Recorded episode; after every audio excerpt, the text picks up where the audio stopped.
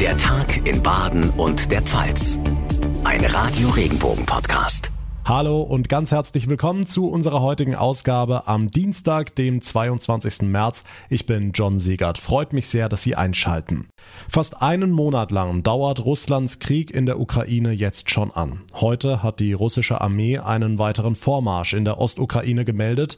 Dort seien Kämpfer weitere vier Kilometer in ukrainisches Gebiet vorgerückt, heißt es aus Moskau.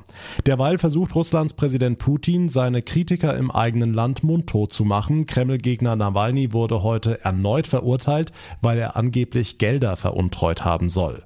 Ulf Mauder ist unser Reporter in Moskau. Ulf, dass Nawalny ausgerechnet jetzt während des Ukraine-Kriegs verurteilt wird, ist vermutlich kein Zufall, oder? Sollen damit die Putin-Kritiker weiter eingeschüchtert werden? Das Team von Nawalny befürchtet auf jeden Fall, dass die Verurteilung untergeht in der Öffentlichkeit, weil die weltweite Aufmerksamkeit im Moment auf dem Krieg liegt. Aber Nawalny hat den Prozess auch genutzt, um Putin als Despoten zu bezeichnen und er hat den Krieg gegen die Ukraine verurteilt und zu Protesten aufgerufen. Das umstrittene Vorgehen der Justiz hier in Moskau geht aber schon viel länger als Russlands Invasion in der Ukraine. Klar ist, dass die Kreml-Gegner eingeschüchtert werden sollen, aber Nawalny Nawalnys Team hat auch betont, dass der Oppositionsführer aus der Haft heraus weiter gegen Putins System kämpfen werde. Hm, Russlands Vizeaußenminister Sergei Ryabkov sagt, die Beziehungen zu den USA stünden kurz vor dem Abbruch. Das klingt ziemlich dramatisch. Wie schlimm steht's denn tatsächlich um die Beziehungen zwischen Moskau und Washington? Die Beziehungen sind auf dem Tiefpunkt so schlecht wie seit vielen Jahrzehnten nicht mehr. Die diplomatischen Vertretungen beider Länder arbeiten mit deutlich reduziertem Personal. Auf diplomatischer und wirtschaftlicher Ebene gibt es aber trotz aller Sanktionen noch Kontakte. Aber Vizeaußenminister Ryabkov forderte heute hier in Moskau von den USA ein Ende der Dämonisierung Russlands und eine Wiederaufnahme des Dialogs. Er beklagte auch, dass etwa die Gespräche über die atomare Abrüstung von US-Seite nicht fortgesetzt würden. Die USA hätten inzwischen bei einer ganzen Reihe von Themen den Pausenknopf gedrückt, sagte er. Die aktuellen Infos von Ulf Mauder. Danke nach Moskau. Es war ein Paukenschlag in Heidelberg. Die grüne Wissenschaftsministerin Theresia Bauer will bei der OB-Wahl im November ihren Hut in den Ring werfen und für das Amt kandidieren. Morgen Abend soll die 56-Jährige von den Grünen offiziell nominiert werden und sie hat bereits erklärt, ihr Ministeramt will sie dafür im Herbst niederlegen. Radio Regenbogen Baden-Württemberg-Reporterin Barbara Schlegel hat Theresia Bauer gefragt, was den Ausschlag gegeben hat für ihre Entscheidung. Wissen Sie, also Amtsmüdigkeit war es jedenfalls nicht. Ich mache mein Amt außerordentlich gerne und hatte auch noch ein paar Ideen. Es war am Ende sowas ähm, meine Heimatstadt. Äh, seit 37 Jahren lebe ich da, bin ja sehr, sehr verbunden. Vielleicht war es sowas wie eine Liebeserklärung an meine eigene Stadt. Jetzt waren Sie wirklich seit 2011 Ministerin. Wie schwer fällt es Ihnen denn? Weil Sie ja auch gesagt haben, Sie legen Ihr Ministeramt nieder. Ja, das ist keine leichte Entscheidung. Ja, also in der Tat es macht große Freude, es macht großen Sinn. Arbeite sehr gerne auch mit dem Ministerium zusammen. Ich arbeite gerne mit den Kulturschaffenden, mit den Hochschulen zusammen und äh, weiß, dass wir da Wichtiges und Richtiges tun. Von daher, ähm, das ist keine Reaktion, die Pferde zu wechseln, weil da irgendwie Veränderung nötig ist, sondern es war wirklich eine Entscheidung, für Heidelberg äh, ein Angebot zu machen, ein ernst gemeintes Angebot zu machen, eine echte Wahl zu ermöglichen für meine Stadt und für sonst keine. Sie haben natürlich mit dem Ministerpräsidenten gesprochen, ihn informiert. Wie hat er denn reagiert? Jetzt fragen Sie am besten den Ministerpräsidenten selber und lassen nicht mich ihn interpretieren. Aber so viel kann man schon sagen. Ähm, er hat mich nicht zu diesem Schritt gedrängt und das hat er mir auch sehr deutlich signalisiert.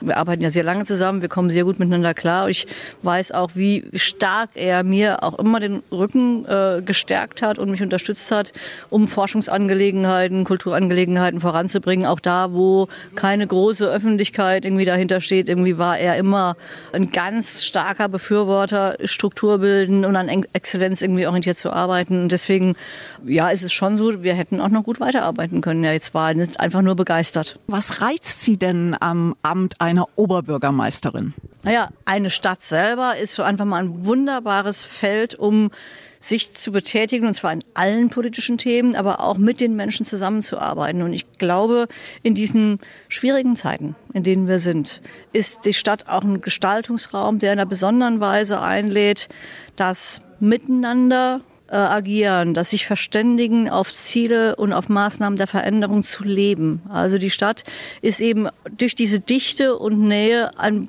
hervorragender Raum für Demokratie.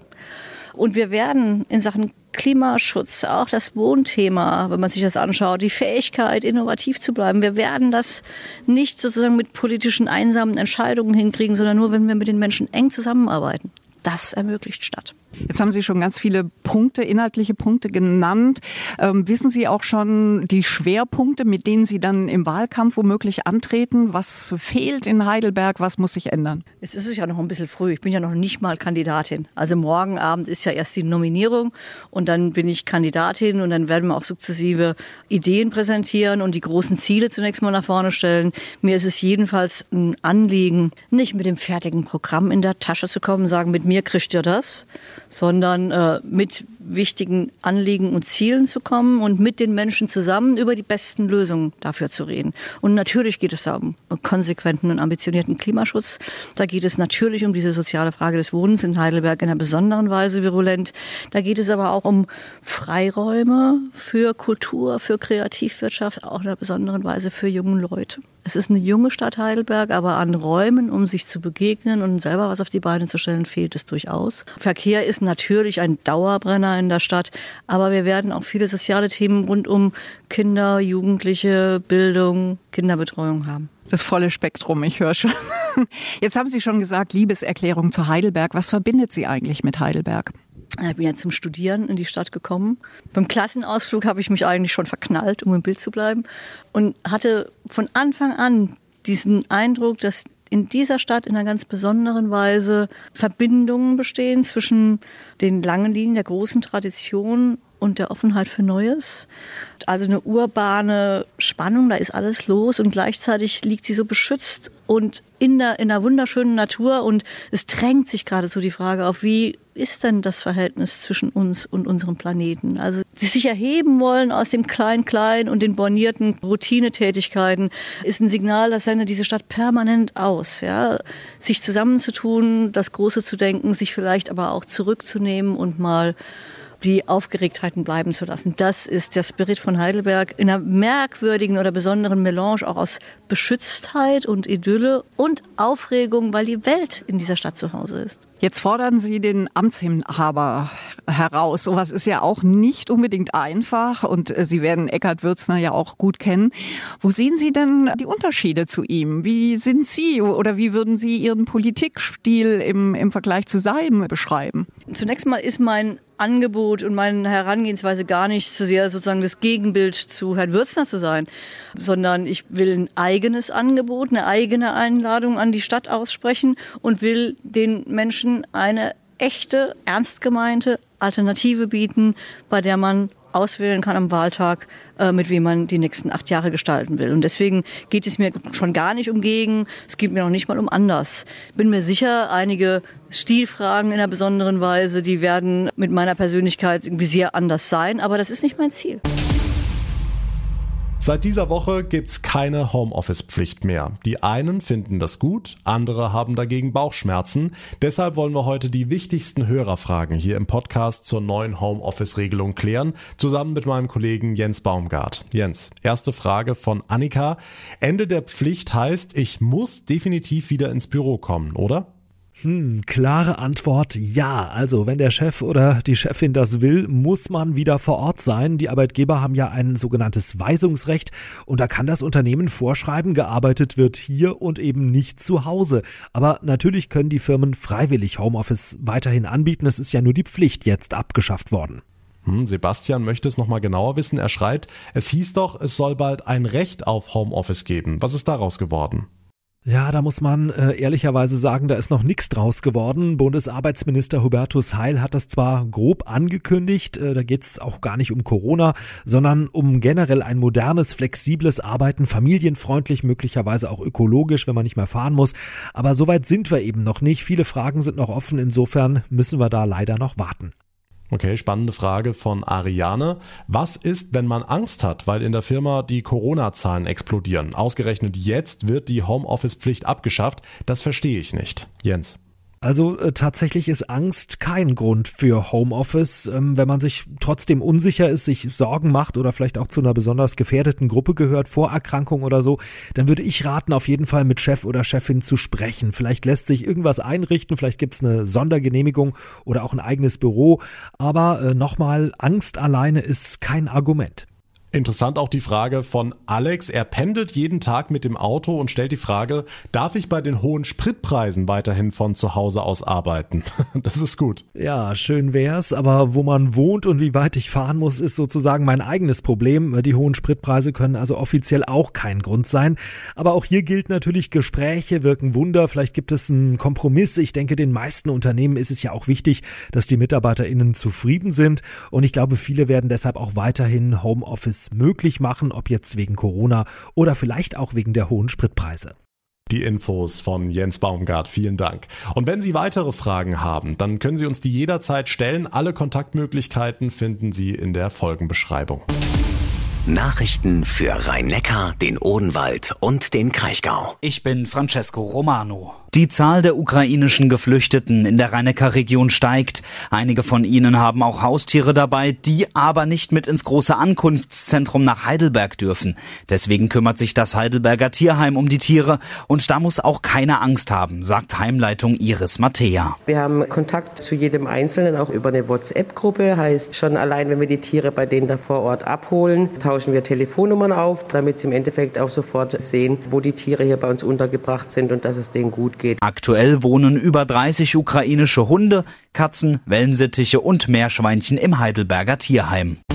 Nachrichten für die Region Karlsruhe, die Ortenau und den Nordschwarzwald. Ich bin Sascha Baumann. 2020 und 2021 mussten die Karlsruher Dreckwegwochen Corona-bedingt abgesagt werden. Jetzt können die Bürgerinnen und Bürger wieder beim Frühjahrsputz der Stadt mitmachen. Bisher haben sich fast 7000 Personen angemeldet. Bürgermeisterin Bettina Liesbach. Unser großes Ziel ist natürlich Bewusstseinsbildung, auch dazu beizutragen, dass die Menschen sich für eine saubere Stadt engagieren, dass es darum geht, Abfall erstmal zu vermeiden, so gut es geht. Und wenn welcher anfällt, ihn dann also wenigstens auch äh, ordentlich zu entsorgen, zu sortieren und nicht einfach in den Grünflächen oder in der Landschaft liegen zu lassen. Zangen und Müllsäcke zur Säuberung stellt das Amt für Abfallwirtschaft zur Verfügung. Nachrichten für den Breisgau, den Südschwarzwald und das Dreiländereck. Ich bin Tanja Burger. Das ging dann doch etwas in die Hose oder besser gesagt ins Ohr. In Freiburg hat ein 45-jähriger Fahrschüler versucht, bei seiner Theorieprüfung zu schummeln. Denn währenddessen fiel auf, dass er eine Kamera am Hemdkragen befestigt hatte. Dieser hatte Bildern eine Person übermittelt, die dann die vermeintlichen Lösungen durchgab. Dafür hatte der 45-jährige einen Knopf im Ohr. Dass er erwischt wurde und nun ein Strafverfahren am Hals hat, war ihm sehr peinlich, aber er hatte noch ein Problem. Problem. Er bekam den Knopf im Ohr nicht mehr heraus. Der hatte sich nämlich völlig verkeilt. Erst in der Hals-Nasen-Ohren-Klinik konnte ihm geholfen werden. Vesna, so heißt ein russischer Verein in Freiburg. Er ist vor zwei Jahren von russischsprachigen für russischsprachige Frauen gegründet worden, vor allem um Frauen bei der Integration zu helfen. Seit Kriegsbeginn in der Ukraine setzen sich die Mitglieder für die Hilfe in der Ukraine ein. Irina Friedemann ist die Vorsitzende von Vesna. Wir helfen den Flüchtlingen aus Ukraine hierher zu kommen, insbesondere aus Kharkov. Alles basiert sich natürlich auf unsere private Beziehungen. Wir helfen Menschen, die da geblieben sind, mit unseren Spenden, um ihren Leid da, ihr Leben ein bisschen besser zu machen. Außerdem bringt der Verein immer noch Lebensmittel, Medikamente und Tierfutter, vor allem in den Süden der Ukraine, zum Beispiel nach Odessa. In Freiburg selbst kümmert sich der russische Verein um Geflüchtete, ganz praktisch mit Dolmetschen bei Behördengängen oder Arztbesuchen. Bei diesen Menschen kann man jetzt noch nicht viel machen. Man kann sie nur umarmen, also wenn Covid das zulässt natürlich, und sagen, ich bin bei dir, jetzt wirst du essen, trinken, du wirst jetzt Ruhe haben, keine Bomben fliegen um dich herum, deine Kinder in Sicherheit. Und wir beten für deinen Ehemann oder Partner oder Vater, die da mit, mit Waffen ihr Land verteidigen. Die Russin Irina und ihre Mitstreiterinnen sind dabei selbst immer wieder mit Hass konfrontiert. Ich war schon bedroht worden vom Internet. Was sagen Sie? Ich bin Verräterin und das kann ich doch nicht sein. Also ich möchte jetzt nicht hier genau erklären, ja, aber die Leute gibt es und ich muss sagen, ich schreibe sie alle auf. Was wir damit machen, weiß ich noch nicht. Und dann sind unter den hier lebenden Russen auch viele, die trotz des Kriegs in der Ukraine nach wie vor hinter Wladimir Putin stehen. Was wir damit machen, mit diesen Leuten, die in demokratischem Land leben und immer Propaganda hören und immer der Meinung sind, dass es alles richtig so ist, wie es ist, das machen wir später. Jetzt ist das das Wichtigste, dass wir diesen Krieg irgendwie stoppen. Irina Friedemann vom russischsprachigen Verein Vesna in Freiburg. Sie kümmert sich mit vielen Freiwilligen um die Menschen in und aus der Ukraine. Es liegt ein neuer Rekord in der Luft. Super viele Sonnenstunden in Baden und der Pfalz. In Mannheim hatten wir schon 20 Prozent mehr Sonne im März als üblich. In Freiburg könnte es sogar der trockenste März seit 1950 werden. Und derzeit ist weit und breit kein Tropfen Wasser in Sicht. Was sagen unsere Landwirte dazu? Thomas Knecht vom Bauernverband Südliche Weinstraße. Wie sieht's gerade aus auf den Feldern? Im Moment wäre es noch nicht zu spät, wenn es jetzt regnen würde. Es sind Bestände da, die werden von Tag zu Tag, ich sag mal mehr oder weniger vom Aussehen her schlechter. Diese Winterfeuchtigkeit, von der wir immer sprechen, ist relativ wenig vorhanden und somit können die Pflanzen, wenn jetzt halt von oben nichts kommt, auch wenig aus dem Untergrund an Wasser ziehen. Und wie macht sich das Sommergetreide bis jetzt? Beim Sommergetreide, zum Beispiel Sommergerste, die ausgesät wurde, da keimen die Samen auch. Das gleiche gilt jetzt für die Zuckerrüben. Die Frage ist, ob halt dann die Wasserversorgung nach unten abreißt oder nicht. Es hängt auch immer ab davon, welche Bodenart das wir haben, ob wir einen sandigen Boden haben, der weniger Wasser speichert oder ob wir einen Lösslehm haben, der etwas mehr Wasser speichert. Das ist sehr, sehr unterschiedlich. Was wünschen Sie sich? Wir bräuchten einen warmen Landregen mal über zwei Tage, dann wäre das schon einiges entspannter. Es ist noch alles möglich im Moment, auch wenn die Lage angespannt ist, aber auch in der Landwirtschaft, die Hoffnung stirbt zuletzt. Und der April kommt ja auch bald, der macht ja bekanntlich eh, was er will. Also, es ist trocken, aber noch nicht zu spät für eine gute Ernte in Baden und der Pfalz. Ich würde mich sehr freuen, wenn Sie unseren Podcast abonnieren, uns folgen. Das geht auf jeder Plattform, da wo Sie mir gerade zuhören, dann bekommen Sie jeden Tag ganz automatisch unser ausführliches Info-Update. Mein Name ist John Segert, ich bedanke mich ganz herzlich für Ihre Aufmerksamkeit und Ihr Interesse. Wir hören uns dann morgen Nachmittag wieder. Bis dahin machen Sie es gut und einen schönen Feierabend. Tschüss.